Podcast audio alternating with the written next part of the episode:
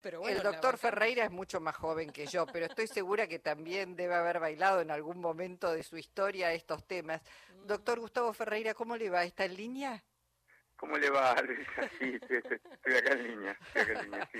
Era muy chico, ¿eh? Era muy chico, claro. yo- Era muy bueno, chico. por eso lo digo, es más joven que yo, pero tiene que No, tener... no, no dije eso, dije que yo era muy chico. Referencia, hay- referencias hay, referencias.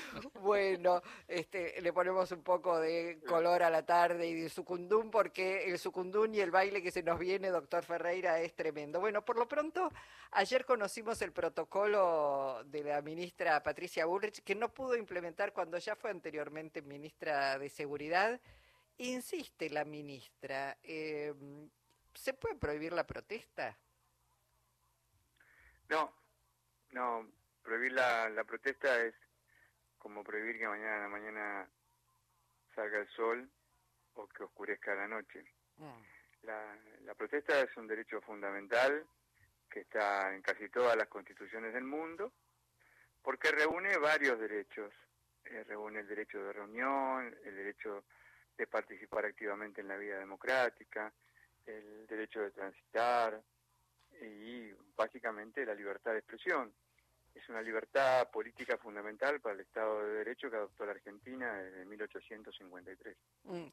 ¿Qué se le explica a aquellos que dicen, bueno, yo también tengo el derecho de circular, de pasar con mi auto, de llevar a un enfermo en una ambulancia, etcétera, etcétera? Porque aquí aparece como colisión de derechos, este, pero digamos, el derecho, como usted dice, a peticionar, a la protesta, a manifestarse, no puede ser prohibido. En consecuencia, uno podría decir, no puede ser castigado, salvo, bueno, no sé, que, que alguien este, en esa interrupción de pronto del tránsito o en ese acto de peticionar cometa un, un delito, mm, digamos, muy grave.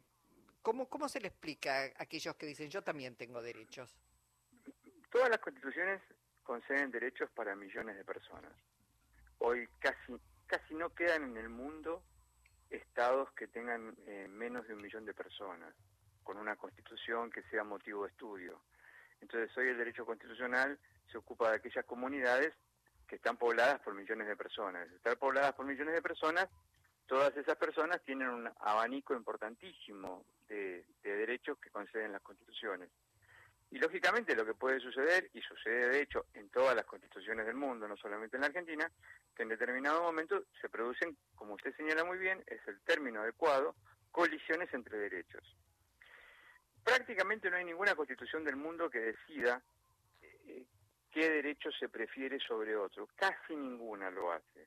Lo que se trata de hacer es que en el caso de colisiones de derechos se otorga rango preferente en el momento o, se, o, o una prioridad a aquel derecho que luego no se podría llegar a, a, a materializar o, o, a concretar. En este caso particular, que es el que usted señala, eh, hace prácticamente 30 años que nosotros venimos hablando de este tema, Luisa, Sí. que comenzó eh, con las primeras medidas del menemismo, eh, con las, eh, los, los cortes y las protestas en, la, en las rutas del sur, en la ruta de la Patagonia. Yo creo que fue el primer lugar. Donde Sí, los famosos piquetes cuando se empezó a privatizar todo, entre esas cosas IPF, por ejemplo. Bueno, eh, yo creo que en el caso en el caso de colisión, el, el, el derecho a la protesta, eh, a mi juicio, debe ser preferido. Ahora, cuando usted plantea, yo también he visto, todos hemos visto, todos hemos visto circunstancias en las que hay ambulancias que quieren pasar, hay personas que quieren pasar.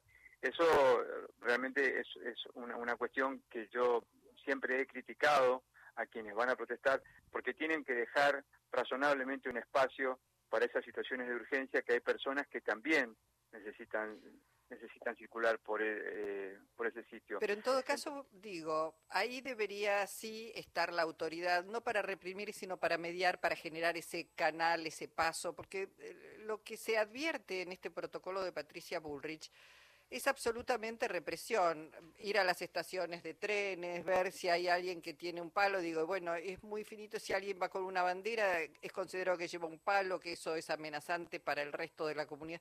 Digo, lo que aparece tal cual, como fue planteado ayer por la ministra de Seguridad, remite a épocas muy oscuras de la Argentina, donde prácticamente uno no va a poder alzar la voz. Cuando además se la ha visto a la ministra Bullrich en una cantidad de videos de archivos no hace mucho tiempo, en plena pandemia, 20, el año 20, 21, eh, cortando rutas, este, saliendo, digamos, a pedir que la gente no se quede en su casa en plena cuarentena. Digo, es muy, muy, digo, cuando están mis derechos está bien y cuando son los derechos de otros, de los más vulnerables, ahí hay que reprimir. Es muy este, finita esa distinción que hace la, ministra. Mire, el, el, protocolo de, del Ministerio de Seguridad es manifiestamente inconstitucional. ¿Qué significa que es manifiestamente inconstitucional?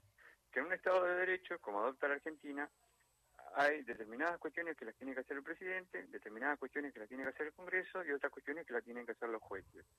En este caso en particular, no es una cuestión de las formas porque sí. Las formas que tienen que ver con la reglamentación de los derechos fundamentales, y el derecho a protesta es un derecho fundamental, tienen que ser discutidas en el Congreso. Hmm. O sea que esto no lo esto no debe hacerlo ni una ministra por una mera resolución, ni el presidente de la República podría tampoco hacerlo por intermedio de un decreto. Con certeza, uno en la Argentina no puede opinar, pero con seguridad eh, esto va a ser impugnado en, sede judicial y casi con seguridad me atrevería a decirle que van a ser detectados los vicios y, declarada la, inconstitucionalidad. Por otro lado, eh, yo en el día a día, lo que va a suceder, y acá hay un testigo muy importante, eh, sabe que yo escribí un artículo hace mucho tiempo que se llamaba El té de la vereda. Así que ahora esto va a ser aplicable por lo menos para el día 20. Porque el día 20 si yo no me equivoco, está llamada una, una, movilización. Sí. Entonces, ahí me gustaría ver dos cosas. Primero es si aplican esto y si aplican esto, cómo van a, intervenir las fuerzas federales, porque hay que decirle a la gente también que las fuerzas federales no pueden actuar en la Avenida 9 de Julio. La, la Avenida 9 de Julio es una, o la Avenida 9 de Julio, la Avenida Belgrano, o los sitios de la Ciudad de Buenos Aires o de la provincia de Buenos Aires, pertenecen a las entidades locales. Es jurisdicción de, local, de la ciudad autónoma. Es jurisdicción de la ciudad autónoma o jurisdicción de la provincia de Buenos Aires. Así que esa es la primera cuestión eh, planteo jurisdiccional. Y luego, como dice fuerza necesaria y suficiente, el decreto, eh, parece escrito por, eh, yo acá sí era por Pedro Picapiedra, se llamaba, eh, parece escrito por él, eh, cómo será la fuerza necesaria y suficiente en el momento para disuadir a los manifestantes que están en contra de un plan de ajuste. Eh, realmente es una situación muy, muy, pero muy comprometida. Eh, evidentemente, el presidente en este caso no consultó al área... De legales. claro, ni al área de legales, ni al ministro del Interior, ni al Ministerio de Justicia, porque evidentemente esto sale por el por el Ministerio de Seguridad. Claro. y que además sale a través de una resolución, o sea, para quienes nos están escuchando eh, y para apaciguar un poco el aburrimiento, una resolución es algo muy, muy inferior a un decreto, o sea, ni siquiera eh, lo llamaron al presidente para firmar un decreto, dijeron, no, mira, esto lo hacemos, lo hacemos directamente por resolución. Bien, sí, he escuchado además a, a muchos abogados constitucionalistas plantear exactamente lo que está planteando usted. No importa si son de centro, de izquierda, de derecha, independiente, digo, es francamente, bueno, una, una barbaridad lo que ha presentado en el día de ayer la ministra Bull. Pero voy un paso más allá, Luisa. Cuando yo hablaba de los derechos fundamentales, los derechos fundamentales se llaman porque se les pone ese nombre, porque no deberían ser tocados por los congresos. Entonces se dice, mira, es un derecho es un derecho fundamental. Hoy, por ejemplo, me llamaron varios diputados para preguntarme. Yo les decía, mira, un derecho fundamental es un derecho que ustedes no deben reglamentar. ¿Por qué? Porque si ustedes reglamentan un derecho fundamental, siempre va a existir la presunción de inconstitucionalidad. ¿Por qué? Porque cuando tocas un derecho fundamental lo estás limitando y cuando lo estás limitando es posible, es muy posible que le quites el corazón a ese derecho. Mm.